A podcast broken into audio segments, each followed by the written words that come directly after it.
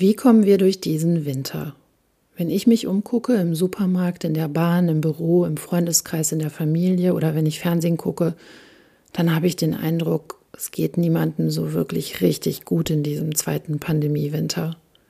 Ich habe aber was Gutes gelesen über den Winter, über den Winter als kalte, dunkle Jahreszeit und den Winter als persönlichen Winter, wenn wir Trauer spüren, Mutlosigkeit, Verzweiflung, Verlust oder Überforderung. Willkommen zu einer kurzen neuen Folge von Troststoff. Troststoff, ein Literaturpodcast. Geschichten über Tod, Trauer und Trost.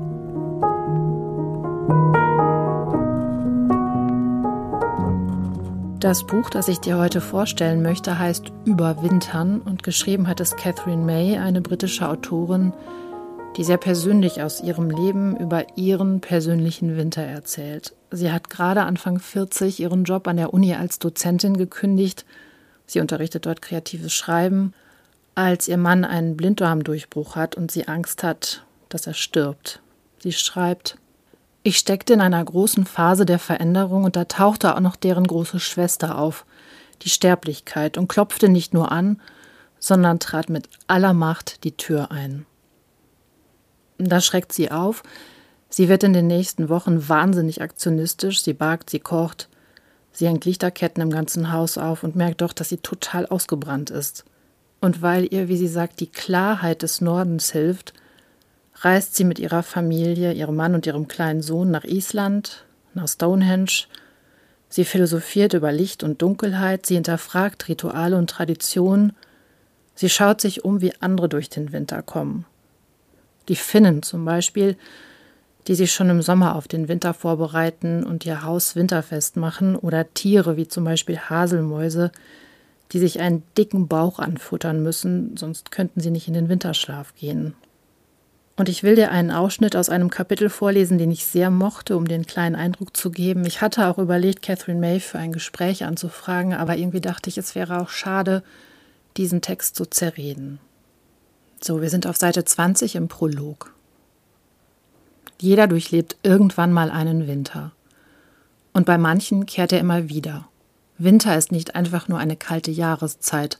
Auch im Leben kann es Phasen geben, die sich wie Winter anfühlen. Karge Phasen, in denen man sich ausgesondert, ausgeschlossen und ausgebremst fühlt, in eine Außenseiterrolle gedrängt. Das kann die Folge einer Erkrankung sein oder eines Lebensereignisses, wie zum Beispiel des Verlustes eines geliebten Menschen oder der Geburt eines Kindes, aber auch des einer Demütigung oder eines Scheiterns. Man kann sich in einem Umbruch befinden und vorübergehend zwischen zwei Welten schweben. Manche derartigen winterlichen Phasen schleichen sich langsam an uns heran, manchmal begleiten sie das langsame Sterben einer Beziehung oder die schrittweise Zunahme der Zuständigkeiten für unsere alternden Eltern oder ganz allgemein den tröpfchenweisen Verlust von Zuversicht. Manche Winter brechen schlagartig ein, wenn man begreift, dass die eigenen Fähigkeiten nicht mehr benötigt werden, dass die Firma, für die man arbeitet, pleite ist oder dass der Partner sich in jemand anderen verliebt hat. Doch ganz gleich, wie sanft oder unsanft der Winter sich auf uns legt, in der Regel haben wir nicht darum gebeten und er ist mit dem Gefühl von Einsamkeit und großem Schmerz verbunden. Aber er lässt sich nicht abwenden wir stellen uns das Leben immer so gerne als einen wunderbaren, endlosen Sommer vor und glauben, wir hätten als Menschen versagt, wenn es das nicht ist. Wir träumen von einem äquatorialen Dasein stets nah an der Sonne, von einer einzigen, immer gleichen warmen Jahreszeit. Aber so ist das Leben nicht. Allein unser Gefühlsleben durchläuft immer wieder stickige Sommer und dunkle Winter, macht Temperaturstürze mit, ist mal viel Licht ausgesetzt, mal viel Schatten selbst wenn es uns aufgrund einer gehörigen Portion Selbstdisziplin und schieren Glücks gelänge, ein ganzes Leben lang gesund und glücklich zu bleiben, so könnten wir dem Winter dennoch nicht vollkommen entgehen. Unsere Eltern werden älter und sterben, Freundschaften zerbrechen. Ganz allgemein richten sich so einige Machenschaften des Lebens gegen uns. Und irgendwie, irgendwo, irgendwann versemmeln wir eben doch auch mal irgendwas. Und schon pirscht sich der Winter an. Ich habe diese Erfahrung bereits sehr früh gemacht. Ich gehöre zu den vielen Frauen meines Alters, deren Autismus jahrzehntelang unentdeckt blieb Und so verbrachte ich meine komplette Kindheit mehr oder weniger in einem Zustand der Kälte. Mit 17 rutschte ich in eine Depression, die mich monatelang lähmte. Ich war damals sicher, das nicht zu überleben. Ich wollte es auch gar nicht. Aber irgendwo tief in mir drin fand ich dann doch einen Funken Überlebenswillen und ich staunte, wie hell er glomm. Mehr noch, er stimmte mich seltsam optimistisch. Mein persönlicher Winter hatte alles in mir ausgelöscht und mich aufgesprengt. Alles in mir war vollkommen leer, ein weißes Blatt Papier, und ich erkannte meine Chance, ganz von vorne anzufangen. Ich machte einen neuen Menschen aus mir, einen, der hin und wieder unhöflich war und nicht immer das Richtige tat, einen, dessen großes, dummes Herz viel zu verletzlich war, aber auch einen, der seinen Platz in der Welt verdiente, weil er jetzt auch etwas zu geben hatte. Jahrzehntelang erzählte ich jedem, der bereit war, mir zuzuhören, mit 17 hatte ich einen Nervenzusammenbruch. Den meisten war es peinlich, das zu hören, aber manche waren dankbar, eine Gemeinsamkeit mit mir festzustellen. So oder so war ich überzeugt, dass über derlei Themen geredet werden musste und dass ich, die ich Strategien erlernt hatte, damit umzugehen, anderen davon erzählen sollte. Das bewahrte mich aber nicht restlos vor weiteren Tiefs und Abstürzen, aber es minimierte das Risiko. Ich entwickelte ein Gespür für meine Winterphasen, wie lange sie dauerten, wie breit sie sich machten, wie heftig sie zuschlugen. Ich wusste, dass sie vorbeigehen würden. Ich wusste, dass ich einfach nur herausfinden musste, wie ich am besten durch sie hindurchkam, bis der Frühling wieder einsetzte. Mir ist klar, dass mein Anliegen gegen jede Regel für höflichen Smalltalk verstößt. Dass Menschen phasenweise nicht mit dem ganz normalen Leben zurechtkommen, ist in unserer Gesellschaft immer noch ein Tabuthema. Wir werden nicht dazu erzogen, unsere persönlichen Winterperioden als solche zu erkennen, geschweige denn ihre Notwendigkeit anzuerkennen. Stattdessen tendieren wir dazu, solche Phasen als Demütigungen zu betrachten, als etwas, das wir besser vor anderen verbergen, wenn wir die Welt nicht schockieren wollen. Nach außen setzen wir eine tapfere Miene auf, und wenn wir allein sind, fallen wir in uns zusammen. Wir tun, als würden wir die Kämpfe der anderen gar nicht sehen. Wir tun, als wäre jede dieser Winterphasen eine beschämende Anomalie, die es zu verstecken und zu ignorieren gilt.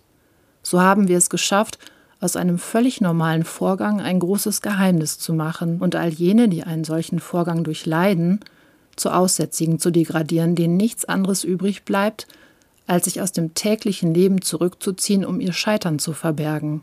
Und das kommt uns teuer zu stehen. Denn Winter- und Ruhephasen bescheren uns einige der wichtigsten und einsichtsvollsten Momente überhaupt. Menschen, die solche Phasen durchlebt haben, gehen weiser aus ihnen hervor.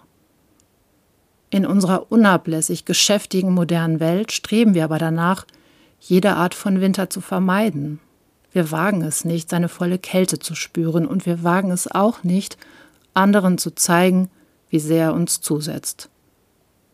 Ein kurzer, knackiger Winter hin und wieder würde uns allen gut tun. Wir müssen uns von dem Glauben verabschieden, dass derartige Lebensphasen irgendwie albern seien und schwachen Nerven oder mangelnder Willenskraft geschuldet. Wir dürfen sie nicht länger ignorieren und versuchen, sie abzuschütteln. Es gibt sie, es gibt sie wirklich, und sie wollen uns etwas sagen. Wir müssen lernen, unsere Winter zuzulassen. Es liegt nicht bei uns, ob ein Winter einkehrt, aber es liegt bei uns, wie wir mit ihm umgehen. Erstaunlich viele Romane und Märchen spielen im Schnee. Unser Winterwissen ist ein Fragment aus der Kindheit, fast wie angeboren. Tiere treffen viele sorgfältige Vorbereitungen, um die kalten, nahrungsarmen Monate zu überstehen. Die einen verkriechen sich monatelang in ihrem Bau, die anderen ziehen in wärmere Gefilde, Bäume werfen ihr Laub ab. Das ist alles kein Zufall. Die Veränderungen, die im Winter stattfinden, haben etwas Alchemistisches. Ganz gewöhnliche Wesen machen wundersame Wandlungen durch, um zu überleben. Haselmäuse fressen sich fett, bevor sie in den Winterschlaf gehen, Schwalben fliegen nach Südafrika. Bäume stehen in den letzten Herbstwochen in Flammen. Es gehört nicht viel dazu, die strotzenden Frühlings- und Sommermonate zu überleben. Die wahre Pracht der Natur wird im Winter deutlich, wenn sie trotz magerer Zeiten erblüht. Pflanzen und Tiere kämpfen nicht gegen den Winter an, sie tun nicht so, als würde der Winter gar nicht einziehen, sie versuchen nicht, genauso weiterzuleben wie im Sommer. Sie bereiten sich vor, sie passen sich an, sie durchlaufen unglaubliche Metamorphosen, um den Winter zu überstehen. Winter ist die Zeit des Rückzugs von der Welt, der maximalen Ausnutzung knapper Ressourcen, brutaler Effizienz und Unsichtbarwerdung, aber genau da findet Verwandlung statt. Winter ist nicht Tod, ist nicht das Ende des Lebens, sondern eine Bewährungsprobe. Wenn wir aufhören, uns ständig nach Sommer zu sehnen, kann der Winter eine ganz wunderbare Jahreszeit werden, in der die Welt von sparsamer Schönheit ist und selbst der Asphalt funkelt. Eine Zeit zum Nachdenken, zum Erholen, zum langsam Wiederaufladen, zum Aufräumen. All das ist verdammt uncool und wer die Dinge langsamer angeht, sich mehr unverplante Zeit und mehr Schlaf gönnt, wer sich einfach mal ausruht, handelt heutzutage fast schon radikal. Dabei ist genau das doch lebenswichtig. Wir alle kennen solche Momente, in denen wir uns entscheiden müssen. Streifen wir unsere alte Haut ab oder nicht? Wer es tut, ist mehr als nackt, er ist wund, dem tut alles weh, und er kann sich eine ganze Weile nur um sich selbst kümmern. Und wer das nicht tut, dessen Haut wird verhärten. Es ist eine der wichtigsten Entscheidungen im Leben.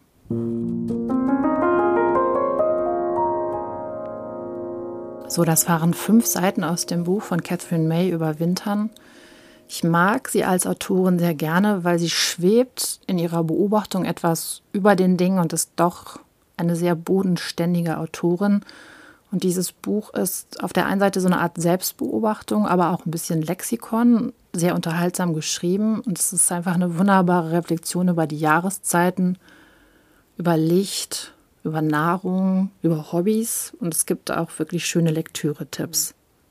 Catherine May schreibt, dass der Winter auch die Zeit der Bibliotheken ist, für die gedämpfte Stille zwischen den Bücherstapeln und den alten Seiten und dem Staub. Und sie sagt, der Winter sei auch die Zeit des Schreibens und manchmal müssten wir eben unseren persönlichen Winter auch benennen und dabei würden uns die Wörter wehtun in der Kehle, die wir dann aussprechen müssten. Trauer, Zurückweisung, Krankheit, Scham, Versagen, Verzweiflung. Es liegt aber eben, das hat sie in dem Kapitel vorhin ja auch beschrieben, nicht an uns, ob der Winter einkehrt, der kommt sowieso. Aber es liegt an uns, wie wir mit ihm umgehen. Und ich finde, das Buch von Catherine May macht es etwas leichter. Und so wünsche ich dir zum Schluss gutes Überwintern. Troststoff, ein Literaturpodcast. Geschichten über Tod, Trauer und Trost. Ende.